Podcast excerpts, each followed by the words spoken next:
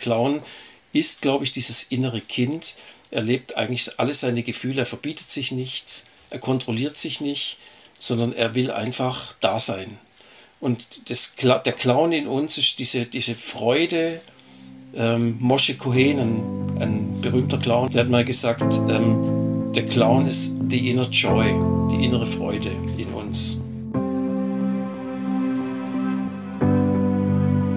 Herzlich willkommen bei Ananda. Das ist der Podcast von Yoga Aktuell.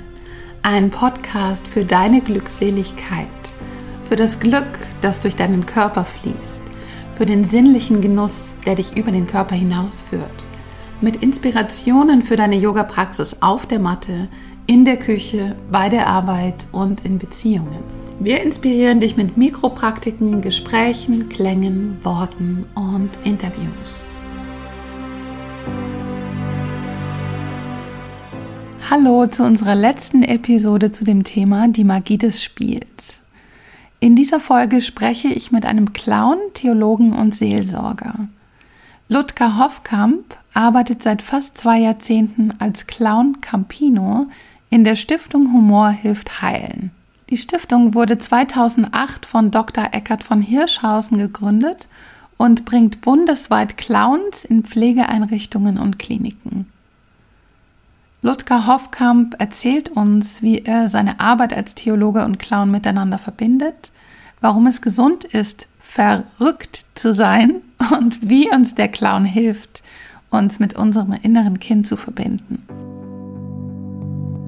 Herzlich willkommen, Herr Hoffkamp. Ich freue mich sehr, dass Sie da sind.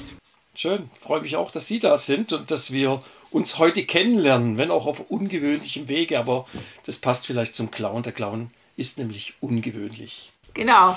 Und da komme ich gleich zu meiner ersten Frage. Was ist eigentlich ein Clown? Die Frage beantworte ich sehr gerne, dass ich sage, der Clown ist eigentlich das, was das innere Kind repräsentiert in uns. Ich bringe es mal vielleicht auf den Punkt, den ein Freund von mir, Paul Kustermann aus Berlin, mal gesagt hat. Ich bin Clown geworden, um die Aufstehkraft im Menschen zu erforschen diese Aufstehkraft, die habe ich hier mitgebracht. Ich habe hier eine kleine Aufstehpuppe, so eine russische Aufstehpuppe. Und der Clown ist, glaube ich, das in uns, was uns immer wieder aufstehen lässt, wie diese Puppe, die Babys auf den Boden runterdrücken und die dann aber von alleine wieder aufsteht. Und ich glaube, in uns Menschen gibt es diese Aufstehkraft, in uns gibt es dieses innere Kind, wir leben es oft nur nicht. Und ich glaube, ich habe ein Buch darüber auch geschrieben, der Clown ist, glaube ich, dieses innere Kind, er lebt eigentlich alle seine Gefühle, er verbietet sich nichts, er kontrolliert sich nicht, sondern er will einfach da sein. Und das, der Clown in uns ist diese, diese Freude. Ähm, Moshe Cohen, ein, ein berühmter Clown aus New York, der hat mal gesagt, aus San Francisco, der hat mal gesagt, ähm, der Clown ist the inner joy, die innere Freude in uns. Aber das war nur eine ganz kurze Definition von Clown. Ich weiß es bis heute nicht ganz genau, was ein Clown ist. Ich bin immer noch auf der Suche. Und vielleicht ist das das Wichtige, dass wir nie aufhören, nach uns selber zu suchen, nach diesem inneren Kind, nach unserer eigenen Lebensfreude. Und wie ist denn dieser Clown zu Ihnen gekommen? Das ist eine sehr gute Frage. Durch Zufall. Ich meine, die entscheidenden Dinge fallen uns ja zu. Ich war Jongleur und ich habe Theologie studiert an der Uni. Und während der Zeit habe ich irgendwie mich ständig irgendwie sehr viel im Kopf bewegt. Dann habe ich angefangen zu jonglieren und mich immer wieder zu entspannen. Und über das Jonglieren bin ich dann zum Clown gekommen. Und dann habe ich in einer Zeitschrift gelesen über Klinik-Clowns und das hat mich irgendwie total angefixt in dem Augenblick. Und ich musste einfach dann irgendwie der Sache auf, auf die Spur gehen und habe bis dorthin schon so einen Self-Made-Clown halt gehabt von mir, mit dem ich unterwegs war. Und dann ist das aber regelrecht explodiert in mir. Und ich, ich konnte dann gar nicht mehr anders, als auf mich auf die Suche zu machen, wo ich eine Ausbildung machen kann zum Clown. Und habe dann am Kindertheater Theo Tiger in Tübingen, habe ich dann eine Ausbildung zum Clown gemacht, ähm, mit der ich aber in manchem gar nicht so zufrieden war. Ich habe eigentlich den richtigen Zugang zum Clown dann erst entdeckt über die Roten Nasen Deutschland und auch über die Stiftung von Eckhard von Hirschhausen, Humor hilft heilen, wo ich dann fantastische Clownslehrer aus der ganzen Welt hatte. Teilweise war ich in Wien an der Internationalen Schule für Humor äh, ich habe währenddessen Krankenhausclown gespielt. Ich habe in meinem Leben schon 1600 Einsätze als Klinikclown im Krankenhaus gehabt. Und das, es hat sich dann einfach so entwickelt. Es hat einfach seine Zeit gebraucht, äh, diesem Clown in mir Raum zu geben. Und ich habe es immer genossen, als Theologe äh, auch das Verrückte in mir zu entwickeln. Das, das fehlt uns leider definitiv in der katholischen Kirche, wo ich arbeite. Und was wir alle brauchen, ist, glaube ich, das Verrückte in uns. Denn wir können nur Dinge verändern, wenn wir sie verrücken. Insofern sollten wir alle ein bisschen verrückt sein. Wie verbinden Sie diese zwei Teile sozusagen? Die Theologie oder das, was Sie dort in der Arbeit machen, ist ja auch sehr ernst.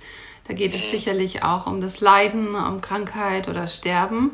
Mhm. Und dann haben Sie den Clown in sich. So wie verbinden Sie diese zwei Dinge? Ja, eine sehr schöne Frage. Eckhard von Hirschhausen hat mal in einem Vortrag gesagt, das Leben hört nicht auf, komisch zu sein, wenn Menschen sterben, genauso wenig wie es aufhört, ernst zu sein, wenn wir lachen. Schon ein Satz von George Bernard Shaw, dem englischen Dramatiker. Und ich erlebe eigentlich immer wieder, ich kann mich erinnern, dass ich mal ein junges Mädchen beerdigen musste in einer Zeit, als ich auch viel Clown gespielt habe. Und als ich dann Clown spielen konnte im Krankenhaus, habe ich gemerkt, dass ich vollkommen meinen Kopf leer machen kann durch das Clownspielen. Und dann habe ich nicht mehr so viel gegrübelt und ich habe dann gemerkt, dass ähm, mir es gut getan hat, Clown zu spielen, angesichts von Leid, komischerweise. Also wir sagen ja nicht umsonst, dass wir einen Menschen leiden können. Ja? Und diese, diese Leidenschaft des Clowns ist eigentlich die Leidenschaft, sich nicht unterkriegen zu lassen. Ich habe vorher von der Aufstehkraft gesprochen. Ja? Und ohne dass ich jetzt hier missionarisch tätig sein will, haben wir im christlichen Denken das, den Gedanken der Auferstehung. Und die Frage ist, was steht denn in uns auf, wenn was aufsteht? Also was ist denn, was ist unsere Lebenskraft und, und was sind unsere Hoffnungen, was sind unsere, was ist unsere Lebenslust, auch unsere Neugier auf das Leben? Ich glaube, ich bin sogar relativ neugierig auch immer, wenn was um Tod und Sterben geht. Ich habe in meinem Job ja nicht nur mit Tod und Sterben zu tun, ich bin auch zuständig für 13 katholische Kindergärten und da habe ich überall jetzt schon Clown gespielt in der Corona-Krise. Und da habe ich das Gefühl gehabt, ich war voller Seelsorge, ohne es sein zu wollen. Die Kinder haben gar nicht genug davon bekommen und angesichts dieser Krise, die wir ja gerade alle durchmachen, wir werden ja gerade alle so ein bisschen depressiv, sage ich mal, habe hab ich dann einfach für die Kinder Momente schaffen können von Freude, von Unbekümmertheit, von Leichtigkeit. Ich, ich arbeite sehr intensiv zusammen mit Michael Tietze, einem sehr bekannten Psychotherapeut, der Humor und Psychotherapie sehr stark zusammendenkt. Der sagt immer, wir, wir Menschen, wenn wir mit unserem inneren Kind verbunden sind, dann sind wir sehr nah diesen primären Emotionen verbunden, die wir Freude, Trauer, Wut, Angst, auch Ekel, alle diese, diese Grundemotionen, die wir haben, die wir aber oft eben nicht leben, weil wir eben in, ins Erwachsene gehen. Und dabei geht es darum, ins Kind zu gehen und diesem Kind, zu, mich kindlich zu erleben. Deswegen hat, haben ja auch die Clowns oft so eine Chromolo-Sprache, wie Babys eigentlich, indem sie eigentlich die Töne so betonen, dass diese Emotionen sichtbar werden und spürbar und erlebbar werden. Und dann Menschen irgendwie merken, sie können an diesen Gefühlen teilnehmen. Und wenn, wenn ich sie lebe, bleibe ich gesund. Das ist mein, meine feste Überzeugung. Wie oft müssen wir Menschen in der Psychotherapie eigentlich dazu einladen, endlich wieder ihre Grundgefühle zu leben und sie nicht zu verdrängen. Das, was eigentlich unsere Natur ist, ja. Ein Kind lacht ungefähr 400 Mal am Tag, sagt Eckhard von Hirschhausen. Ein Erwachsener nur noch 20 Mal, ein Toter gar nicht. Die Tendenz ist eindeutig, wer lacht, lebt länger hat die Forschung gezeigt, Menschen, die eine positive Lebenseinstellung haben, haben eine um sieben Jahre höhere Lebenserwartung, sagt die positive Psychologie. Es geht darum, diese primären Grundemotionen, die wir haben, nämlich Freude, Trauer, Wut, Liebe und so weiter, dass wir die tatsächlich leben. Und wenn wir die und, leben, sind wir ja auch im Hier und Jetzt. Ja. So, und das führt uns aus dem Kopf raus, in, auch in den Körper, das ist ja sehr physisch. Absolut. Und wie, was machen Sie als Clown, wenn Sie jemandem begegnen, zum Beispiel in der Klinik, der irgendwie einen Widerstand hat oder gar nicht, gar ganz ernst ist? Dann versuche ich erstmal in Resonanz zu gehen. Zu spüren, was da ist, Blickkontakt möglicherweise aufzubauen, behutsam zu sein, nicht brachial, weil genau das verhindert Beziehung. Also im Prinzip geht es darum, mich auf den anderen erstmal einzuschwingen und zu gucken, wie, wie kann ich zum anderen, eine, ja, ich, ich, mag das Wort Beziehung gar nicht so gerne, wie kann ich zu merken, mit dem anderen, mit seiner Person in Berührung zu kommen und wo finden wir eine gemeinsame Schnittstelle. Im Clownspiel nennt man das auch Sharing. Also wie gelingt ein Sharing, dass unsere Lebenswelten sich für einen Moment begegnen können. Das passiert sehr stark über Atem, es passiert über ähm, manchmal über Berührung, das geschieht sehr stark über den Augenblick und das meine ich wörtlich. Und dann eben zu versuchen, wie können wir irgendwie miteinander andocken. Ähm, wie kann ich sozusagen, Joachim Bauer hat mal in einem Vortrag, wo ich dabei war, gesagt, es geht darum, wenn ich einem Menschen begegne, meinen emotionalen Regenschirm aufzuspannen und die Emotionen, die im Raum sind, zu spüren und zuzulassen. Und dann gelingt die Joint Attention, die verbundene Aufmerksamkeit. Und wenn es dann gelingt, aus dieser Grundlage sozusagen mit einem Menschen dann über dieses Mitschwingen, das wir miteinander dann möglicherweise entwickeln, auch über der Widerstand, der Widerstand ist auch eine Form von Kommunikation natürlich, eine gute Form von Kommunikation. Und, und Clowns sind widerständig, auch da gibt es so eine gewisse Resonanz. Ja? Im Widerstand spüre ich mich ja, das ist ja das Witzige. Und dann zu schauen, wie können wir miteinander in dieser Situation was Neues schaffen. Also ich sage mal, aus der Resonanz in, in eine Challenge zu kommen, sage ich mal, in eine Änderung von, von Befindlichkeit. Aber der Widerstand ist ja ganz wichtig. Ist wie in der Psychotherapie. Der Widerstand der Psychotherapie ist oft ganz entscheidend, um zu erkennen, wo der andere gerade steht und es zu akzeptieren. Ja, auch zu akzeptieren, wenn einer keine Clowns will. Und dann, wenn einer keine Clowns will, dann gehen sie wieder. Ja, haben wir ganz selten, passiert aber. Ja? Aber wir versuchen es dann wieder, weil der Clown probiert es immer wieder. Der Clown lässt sich nicht, der Clown gibt, gibt nicht auf. Ja, so wie diese Figur, diese Aufstehfigur, die, äh, ja, die wir immer wieder auch verwenden in Pflegeseminaren, wo wir versuchen mit Pflegekräften, auch das geht über die Stiftung von Humor hilft heilen, wo wir versuchen, diese Resilienzkraft im Menschen immer wieder zu, zum Thema zu machen. Wir haben ja diese Aufstehkraft in uns, die machen wir ja nicht von außen. Jeder Mensch hat ja dieses innere Kind in sich drin und wenn dieses Kind dann immer wieder aufsteht, dann ist es so, wie wenn einer, eine Pflegekraft beispielsweise im Krankenhaus versucht, irgendwie in der Situation auch das Komische zu lassen. Ja.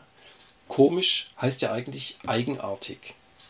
Und wir sehen das Wort komisch oft so negativ. Jemand ist komisch. Aber komisch ist erst für mich erstmal positiv und bedeutet, der Mensch ist eigenartig. Und ich mag eigenartige Menschen. Wir wollen ja keine Klischees, wir wollen keine Abziehbilder.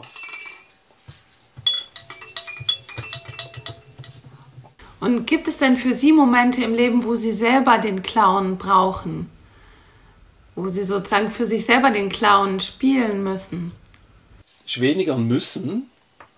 Es ist vielmehr ein, so ein Bedürfnis bei mir. Ich will das immer wieder tun. Immer wieder komme ich so in kleine Clownskrisen, wo ich denke, höre ich jetzt auf? Ich mache das jetzt seit 20 Jahren. Dann denke ich immer, bin ich denn wahnsinnig, den aufgeben zu wollen?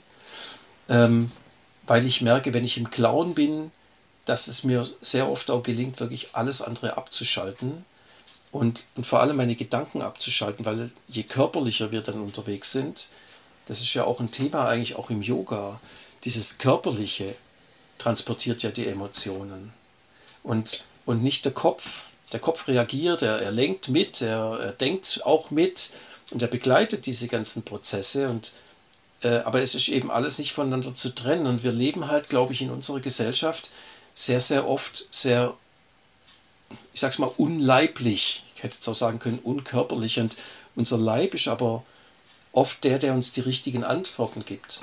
Eine Bekannte von mir ist Psychotherapeutin, die sagt immer, unser Körper weiß die Antwort. Und ich glaube, das ist das, was man beim Clownspielen üben muss, dass man auf die Impulse des Körpers hört und nicht so sehr auf die Impulse des Hirns. Der das eigentlich immer beteiligt ist. Wir können es nicht ausschalten, müssen es auch nicht ausschalten. Aber in meinem Clownbuch habe ich geschrieben, ähm, es geht darum, den Kopf auszuschalten und das Herz einzuschalten. Und Sie haben mir vorhin erzählt, dass Sie ein sehr ernstes Gespräch gerade heute hatten als Theologe. Wie bringen Sie da diesen Clown mit ein in, in solche ernsten Gespräche? Ich weiß gar nicht so sehr, ob ich den Clown da einbringe. Ich glaube, ich bringe da meine ganze Aufmerksamkeit ein. Diese Aufmerksamkeit, diese, wie, wie, sagt man heute so schön in diesem Modewort Awareness. Also ich, ich bin da sehr aware in solchen Augenblicken, ich bin da sehr präsent. Und das Wort präsent heißt ja eigentlich Geschenk. Also ich schenke dann Menschen einfach den Augenblick, ich schenke ihnen meine Wahrnehmung. Ich, ich, gerade in dem Gespräch eben habe ich versucht, mit dem Menschen, der sehr getrauert hat, ein bisschen auch traumatisiert war, ähm, einzubringen, dass ich emotional anwesend bin, also diese Präsenz und alles zuzulassen, was ist. Und habe diesen Menschen dann gesagt, du, wenn dir die Tränen kommen, lass sie doch einfach gehen. Lass sie doch einfach laufen, denn dann sind sie draußen. Und insofern kann man sagen, auch wenn das jetzt, wenn man so vordergründig meint, es hat nichts mit dem Klauen zu tun, glaube ich, dass es ganz genau damit zu tun hat, weil vielleicht dann dieser innerste Teil, das innere Kind in uns reagiert und einfach die Emotion zulässt, die da ist und sich nicht verbietet. Als wir die Ausbildung gemacht haben zum Clown, haben unsere Clownslehrer immer gesagt, ähm, haltet den Blick zum Publikum. Wenn ihr den Blick zum Publikum nicht haltet, dann passiert nichts. Wenn ich zu Ihnen sprechen würde, zum Menschen spreche und schaue ihn währenddessen nicht an, dann wird der andere sofort irritiert sein, weil die Begegnung nicht stattfindet. Im wahrsten Sinne des Wortes, der Augenblick findet nicht statt. Ähm, und diese, diese, dieser Augenkontakt, dieser Blickkontakt, den anderen Menschen im Blick zu haben, das ist in unserem normalen Leben nicht anders wie beim Clown. Und wie hat unser, unser Clownslehrer Aitor Asauri Barua Benja, Katalane, der hat immer gesagt, wenn jemand lacht, schau hin und kommentiere es nicht, denn sonst hört er auf zu lachen. Und ich glaube, auch in der seelsorgerlichen Begegnung, wenn man mit Menschen zu tun hat, die, die Probleme haben, die emotional belastet sind, ist es wichtig, einfach diesen Blickkontakt zu halten, den Menschen Stabilität zu geben im, im Schauen, im Hinsehen. Donald Winnicott, ein englischer Psychotherapeut, hat mal gesagt, wir sind, wenn wir sehen und gesehen werden. Und ich glaube, da unterscheidet uns eigentlich nichts, uns Erwachsene und, und die Clowns, die Kinder, nichts voneinander. Kinder können ja einen erwachsenen Menschen minutenlang in die Augen schauen. Das schaffen wir Erwachsenen ja gar nicht mehr. Vielleicht noch beim Sex oder so, aber ansonsten haben wir oft das Problem, diese Blickkontakt zu halten und dabei wäre es oft total schön, wir würden diese Vertrautheit auch zulassen, vom anderen uns sehen zu lassen und den anderen zu sehen. Und der Clown tut es eben. Der Clown sieht das kranke Kind, aber er guckt jetzt nicht auf die, auf die Armaturen, er guckt nicht auf die Behinderung, die das Kind vielleicht hat, äh, sondern er schaut irgendwie in die Augen des Kindes und in diesen Augen ist eigentlich alles da. Ja, und dieses urteilsfreie Sehen ist ja auch Präsenz und Präsenz ist Liebe. Und ja. weil wir wahrscheinlich so gewohnt sind, beurteilt zu werden, haben wir Angst vor diesem einfach sich lange in die Augen zu schauen. Das haben Sie gerade wunderbar gesagt, weil wir, weil wir Angst haben, möglicherweise abgelehnt zu werden. Und der Clown, dadurch, dass er diesen Blickkontakt, das ist wirklich Jahr, jahrelanges, lebenslanges Ausprobieren im Prinzip, äh, die Angst vor Begegnung zu verlieren. Und auch das ist nicht immer nur angenehm. Der Clown, kann, hat, der Clown hat auch sehr aggressive Seiten. Also man muss nur mal Django Edwards anschauen im Internet. Ist unglaublich, was der macht mit dem Publikum. Und ähm, ich wünschte, ich könnte es spielen, was er spielt. Oder was er ist auch. Aber das ist eben sein, sein Clown.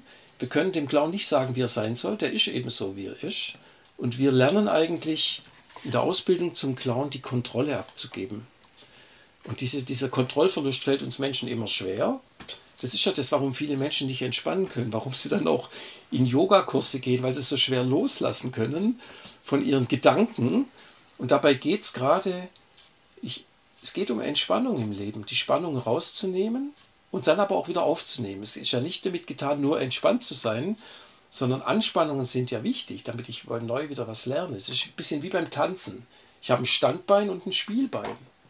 Und wenn das Spielbein sich bewegt, dann entsteht was Neues. Entstehen kommt etymologisch auch vom Knie. Es entsteht etwas. Und wenn ich tanze, dann, dann bin ich eigentlich in diesem Zustand des Clowns. Der Clown, indem er tanzt, spielt. Das Wort Tanz kommt im Englischen ja von Spiel. S-P-E-E-L. Und wenn ich tanze, wird mein Standbein zum Spielbein und mein Spielbein wieder zum Standbein. Und das ist eigentlich dieser Lebensrhythmus, den wir alle haben. Können Sie noch was sagen dazu, wie, auf welche Weise Humor heilen hilft. Also diese, dieser therapeutische Effekt von Humor.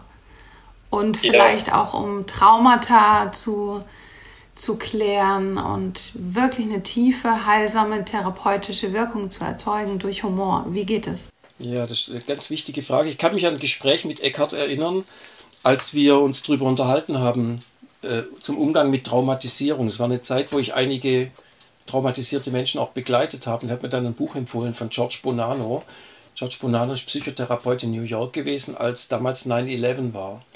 Und er hat festgestellt, dass Menschen, die traumatisiert sind, ähm, besser mit ihrem Schicksal klarkommen, wenn sie nicht so viel drüber sprechen, über das Trauma. Denn sonst reinszenieren sie dieses Trauma. Und was Menschen wohl am meisten geholfen hat, äh, ist, wenn sie auch relativ viel wieder lachen konnten und wenn sie in einer guten Beziehung zu anderen Menschen waren. Nur dann gilt es. Also was, was wir brauchen ist, wenn es uns nicht gut geht, wenn wir seelische Wunden haben, Trauma bedeutet ja Wunde vom Begriff her, wenn diese Wunden da sind, ist es nicht gut, in diesen Wunden rumzustochern, sagt Eckhard von Hirschhausen immer, sondern die Wunden eher in Ruhe zu lassen. Ich sage dann immer, es sei denn, sie eitern, dann muss man nochmal aufmachen. Aber ansonsten eher zu stabilisieren. Der Psychotherapeut Blassmann hat in der Kunst des Lassens genau über das Thema geschrieben. Ich lese das Buch witzigerweise gerade, wo er eben sagt, was Menschen brauchen, ist, wenn sie destabilisiert sind, wenn sozusagen in ihrer Seele, in ihren Emotionen alles durcheinander geht, dann brauchen sie einen Prozess von Selbstorganisation, von Reorganisation, der gesunden Anteile. Und der Clown setzt genau an dem Punkt an. Deswegen glaube ich, dass Humor heilen hilft, weil wir, wir erinnern das Kind an das Gesunde im Kind, an das, was geht und an das, was das Kind lebendig macht und nicht an das Kranke. Wir appellieren an das Gesunde im Kind. Und ich glaube, dass meine eigene Biografie mir das zeigt. Ich hatte keine einfache Biografie. Dass ich durch das Clownspielen vieles in meinem Leben heilen konnte was ich wahrscheinlich in zehn Jahren Psychotherapie nicht hinbekommen hätte. Haben Sie noch Tipps? Wie kann man sich mit dem inneren Clown verbinden? Ja, einfach mal ein Clownseminar besuchen. Einfach mal Dinge tun, die man bisher noch nicht getan hat. Ähm, sich einfach mal einlassen auf diese selbstverständliche Seite des Fühlens, sage ich es jetzt einfach mal. Ähm, sich selber ausprobieren, neugierig sein auf sich selber. Diese Neugier wieder zu lernen, die uns ja alle total ausmacht. Die Neugier beginnt an der Nasenspitze. Die Nase ist ja das Organ sozusagen, das uns erinnert an unsere Neugier. Und diese kleinste Maske der Welt, die der Clown ja aufhat, die erlaubt uns vielleicht, Dinge rauszulassen, die wir uns sonst nicht erlauben. Und zwar ganz unverschämt. Kinder sind definitiv unverschämt. Also ich kann alle Menschen mal einladen, nicht so unverschämt zu sein. äh, nicht so verschämt zu sein, sondern unverschämt zu sein. Mich selber einladen, nicht so verschämt zu sein, sondern offen mit mir selber meine Gefühle zu leben. Und es gibt so viele Möglichkeiten. Ähm, meine Frau hat auch eine ganze Zeit lang Yoga gemacht. Ich bin nicht so der Yoga-Typ, aber, aber es fasziniert mich. Ich, ich, ich, ich beschäftige mich damit, aber, gedanklich und ich habe eben den Clown gefunden für mich und es gibt so viele Möglichkeiten, heute einfach mal so ein Clown-Seminar, ein Humorseminar zu besuchen und sich einfach mal drauf anzulassen, einzulassen, auch Lach-Yoga zu machen. Ja, und auch Yoga auf andere Weise zu praktizieren als normal. Man ist ja auch beim Yoga oft in seinen Mustern und macht es immer auf bestimmte Weise und merkt es manchmal gar nicht. Also Yoga mal ganz anders zu praktizieren, äh, finde ich auch gut. Schöner Gedanke, hat viel Freude gemacht, jetzt mit Ihnen zu sprechen. Ich habe so gedacht, Sie haben mir eigentlich zugehört wie ein neugieriges kleines Kind. Ja? Ich habe mir immer vorgestellt, wenn Sie jetzt eine rote Nase auf hätten, dann wäre der Clown nicht weit weg. Ich habe ihn schon gesehen. Ja, vielen Dank für das Gespräch. Ja, ich danke Ihnen. Wenn euch diese Folge gefallen hat, dann teilt sie mit euren Freunden und folgt uns auf unseren Social-Media-Kanälen. Im Monat Februar geht es weiter mit dem nächsten Thema des Monats und das ist Liebe, Freundschaft und Beziehungen.